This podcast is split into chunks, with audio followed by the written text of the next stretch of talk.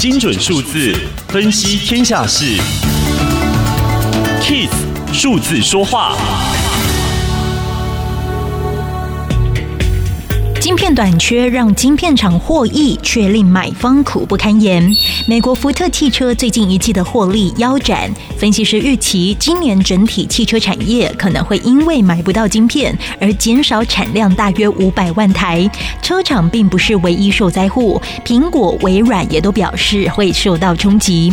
美国副总统贺锦丽将出访电子制造业重镇越南，届时必定会提到晶片供给问题。德国总理梅克尔也曾经为欧洲晶片生产占比小而哀叹。这一次的晶片短缺主要原因是需求剧增。晶片制造属于周期性产业，过去几十年受惠于电脑普及而大幅成长。疫情下强化了这一项趋势，资料中心和电子用品所需的晶片需求大增，工厂严重塞单。